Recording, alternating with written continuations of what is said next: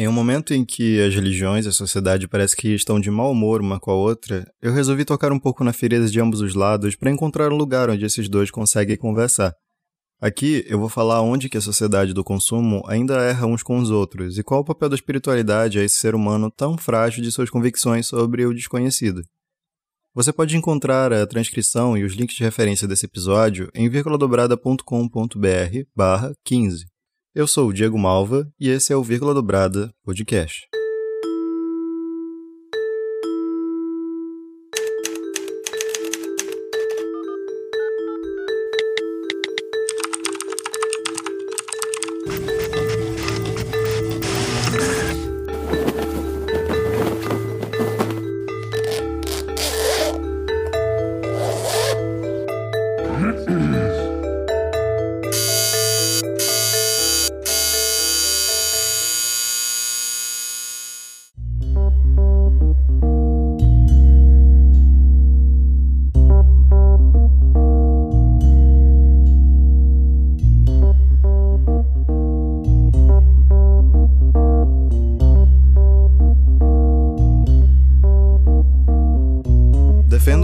Bastante a individualidade, principalmente quando se trata de mostrar para as pessoas que reconhecer suas experiências é muito importante para se tomar de volta as rédeas da vida.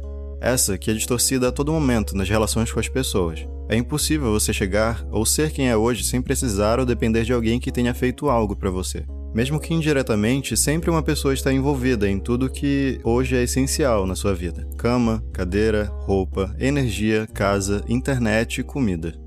Você não pensou, plantou, projetou, produziu, colheu, construiu ou transportou a maioria dessas coisas e ainda tem o poder de consumi-las. Mas alguém fez isso para você antes. Quase tudo que você olhar, agora que está ao alcance de suas mãos ou olhos, você sabe que foi pensado, plantado, projetado, gerado, colhido, construído, transportado e finalizado por um ser humano. Normalmente estamos direcionados a consumir coisas que outros seres humanos produziram, para facilitar ainda mais o consumo de outras coisas. A maioria das pessoas se contenta com o consumo e tem algumas que nem sabem como que é viver sem ter certas coisas. O consumo não é algo que se entende facilmente. Quanto mais você tenta se livrar dele, mais outras milhões de coisas aparecem para te assombrar. O que nos resta é aceitar que ele existe, mas nunca deixar de perceber a presença dele em nossa vida. Nós aprendemos muito rápido a se habituar com o consumo, tanto que chegamos ao ponto de parar de consumir somente as coisas e passamos a consumir pessoas da mesma forma que esses objetos. Afinal, uma pessoa sofre por processos relativamente parecidos, não? Às vezes pensada, plantada, projetada, gerada, acolhida, construída para no fim alguém usar.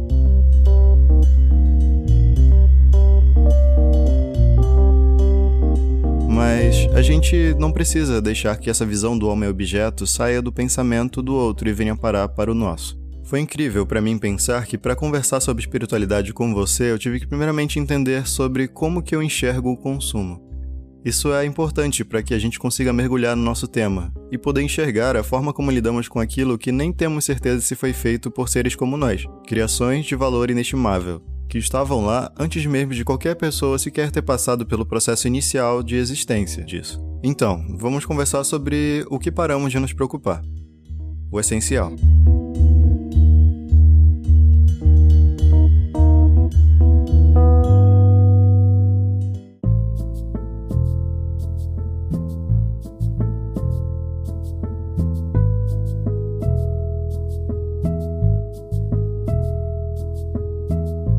Existe no seu redor algo que para você é impossível de viver sem?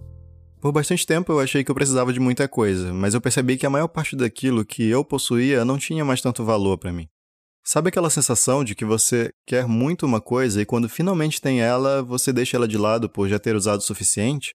Ou a percepção de que ter aquilo na sua vida já não é mais tão prazeroso quanto quando lembrava que era impossível de ter se você consegue uma coisa que sempre quis na vida e deixa de ver necessidade nela depois de possuir, é bem provável que esteja vivendo de acordo com o que a sociedade quer que você viva consumindo coisas.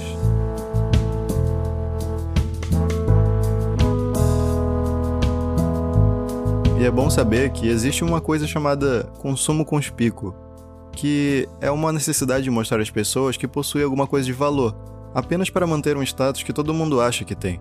Pessoas que sofrem disso normalmente perdem a noção de quem é e o que precisa de verdade. Em paralelo, existe também o consumo compulsivo, que nem sempre está ligado ao status, mas é bem pior que isso, pois ele não precisa necessariamente que você seja rico ou pobre. De uma forma ou de outra, você vai comprar algo, além de deixar de lado o que realmente importa para a sua vida. Você compra coisas apenas para preencher um sentimento de tristeza e frustração. Em outubro de 2018, eu comecei a olhar para aquilo que eu tinha com muita estranheza. Sentia que meu quarto estava muito bagunçado, mesmo que eu tivesse arrumado no dia anterior. Mas não era bagunça, era excesso de coisas que eu não precisava. Livros, apostilas, cadernos, roupas, presentes e acessórios que eu não sabia quando que eu tinha usado pela última vez. Coincidentemente, navegando na internet, eu descobri o minimalismo. E o meu jeito de olhar para as coisas mudou bastante. Eu vou deixar alguns vídeos na descrição desse episódio para caso você queira se aprofundar no assunto. Mas em resumo, o minimalismo me ajudou a enxergar aquilo que era essencial para mim. Como Mate da Vela diz em um dos seus vídeos sobre o assunto, o minimalismo começa nas coisas materiais, mas não termina nisso.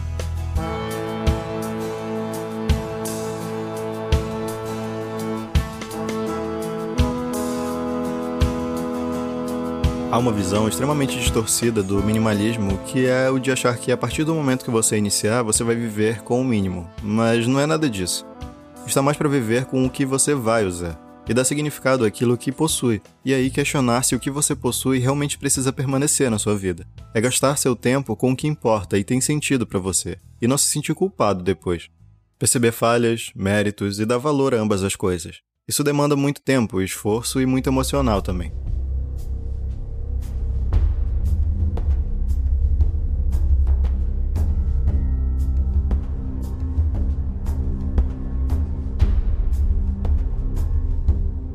Depois de entender como que eu poderia deixar de lado, me livrar de objetos, pessoas e hábitos que me causavam impacto negativo, eu passei a experimentar coisas novas e aprimorar o que permaneceu. O mais interessante de olhar o que permanece por necessidade sua é justamente a maneira como começamos a apreciar ainda mais cada uma delas. Não demorou muito para eu passar a ter que revisar pensamentos, ideias e gostos antigos e me questionar do porquê eu ter deixado de fazer, se um dia eu já gostei muito.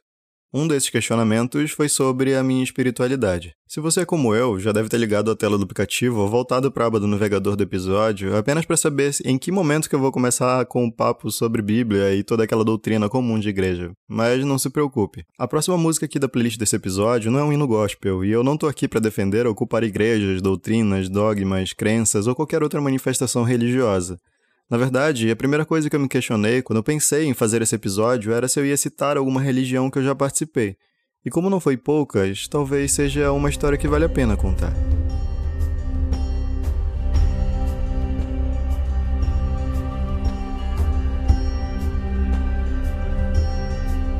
Eu fiz o ensino fundamental 1 em uma escola que tinha vínculo com a Igreja Católica. E, e uma ficava do lado da outra. Eu não lembro da gente ter que rezar antes da aula começar ou quando acabava, mas eu lembro que quando o padre aparecia, todos os alunos queriam ver, pois seriam momentos muito raros. Querendo ou não, é o mais próximo de um super-herói para uma criança, afinal, não é todo dia que a gente vê um adulto sempre vestido com a mesma roupa. Até na minha adolescência, eu tentei seguir tudo o que a igreja pedia, mas mesmo assim, eu nunca conseguia terminar nem a catequese. Na adolescência, eu tive a oportunidade de experimentar participar da Assembleia de Deus. E eu particularmente achei uma coisa de outro mundo na primeira vez.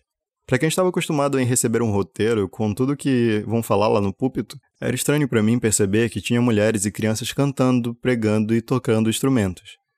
Na época, a Igreja Católica ainda era muito formalizada e fechada nos seus próprios preceitos. Com o tempo, eu também percebi que foi surgindo na Igreja Católica movimentos parecidos, em que as pessoas tinham mais liberdade de expressão. Isso foi realmente muito interessante de se ver.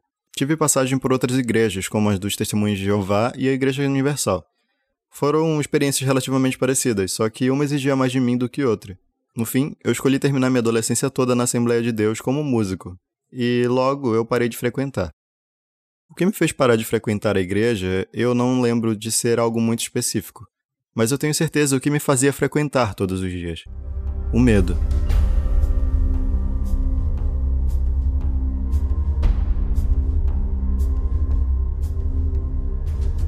Eu era extremamente temeroso que algo acontecesse comigo quando eu falhasse com as pessoas. Então eu constantemente precisava rezar para conseguir dormir, por medo de morrer e parar no inferno. Eu tinha vergonha de errar e ter medo de ser punido. bem parecido com o que as pessoas já faziam comigo no mundo real. Vale lembrar que eu costumava apanhar quando eu assumia que errava para os meus familiares, desde a infância até a adolescência. Então, era muito melhor para mim mentir e omitir tudo o que fazia de errado e depois pedir perdão e força para Deus. Depois de um tempo, eu descobri que isso não era somente comigo. Vez ou outra eu via algo errado acontecer com alguém da igreja e todo mundo fingir que não aconteceu por ter se resolvido com a ideia de Deus. Tava tudo errado. Todo mundo parece que fazia o mesmo que eu e eu odiava ter que fazer isso. Eu não queria mais estar afogado nessas mentiras. Foi aí que eu comecei a me tornar muito impaciente e me afastei de todo mundo que eu sabia que me ajudava a me tornar uma pessoa pior. Das primeiras verdades que eu decidi falar foi contar para minha mãe que eu era abusado por um parente que, por ironia, era religioso. Eu vivi recluso em casa por um tempo, para me afastar dessas pessoas que me faziam mal. Depois eu descobri que essa reclusão era depressão, e eu aprendi sozinho maneiras de me ajudar. Pois no fim das contas, Deus não está na igreja, não está nas religiões, não está nas pessoas, está no carinho que sentimos por nós mesmos. Eu não tenho nada a ver com essa imagem ruim que fica dele nas pessoas. O que importa é aquilo que permaneceu de bom em mim. Questionar o que eu sentia em relação aos meus erros me faziam ter que me colocar no lugar de espectador da minha própria história. Se eu me culpava por causa do abuso, com o tempo eu decidi viver a minha vida entendendo que eu não tinha nada a ver com aquilo. Quem precisa sentir o peso de todo esse erro é todo o resto que contribui para que esse pensamento não saia de mim. Consumimos compulsivamente o que o homem cria e nunca compreendemos que ao mesmo tempo somos consumidos por ele. Lutar contra o consumo não é falar sobre dinheiro, mas do alerta pessoal que nem tudo precisa ser consumido. E o que for, que seja através de uma escolha consciente e sincera.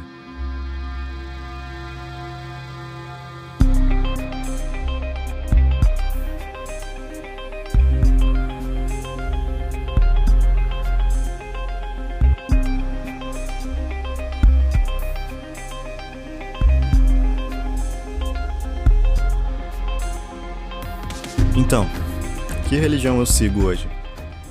Bom, nenhuma em específico. Eu me atraio pelos preceitos do budismo e a forma como existe uma busca humana muito mais antiga que o próprio cristianismo de viver em equilíbrio com a natureza e o próprio ser. Nega os excessos e parte do princípio que todos temos que ter respeito pelo conhecimento e toda a necessidade de compartilhá-lo com os iguais. Organicamente, eu acho que ainda é necessário termos nossos momentos de autodescoberta nesse mundo. Me parece que a completude do homem só é alcançada quando aceitamos que há um desconhecido dentro de nós e que nem sempre pode ser explicado. Se pode, aceitamos a verdade que conversa mais com a essência que escolhemos a nós mesmos. Eu experimentei diversas religiões e aceito os problemas e as boas experiências que isso me trouxe. Mas o caminho que eu escolhi é o que todas têm em comum. A necessidade humana de espiritualidade que está na paz dos significados que eu dou àquilo que já possuo na minha vida. Eu não consigo aceitar que não podemos mudar o curso das más escolhas. Eu acredito no melhor que é nas pessoas. O pior dele, a gente não precisa jogar fora. A gente deixa que a essência disso sirva como legitimidade para suas experiências.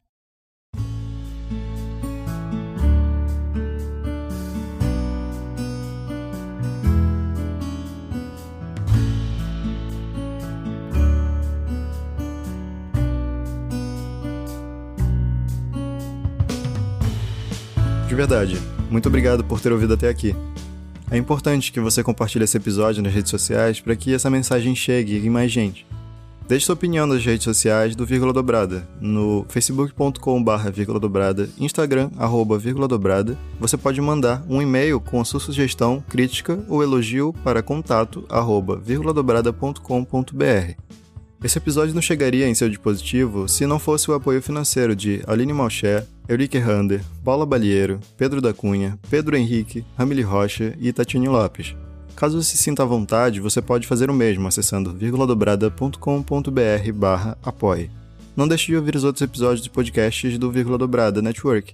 Acesse o nosso site e conheça o trabalho de outros amapaenses.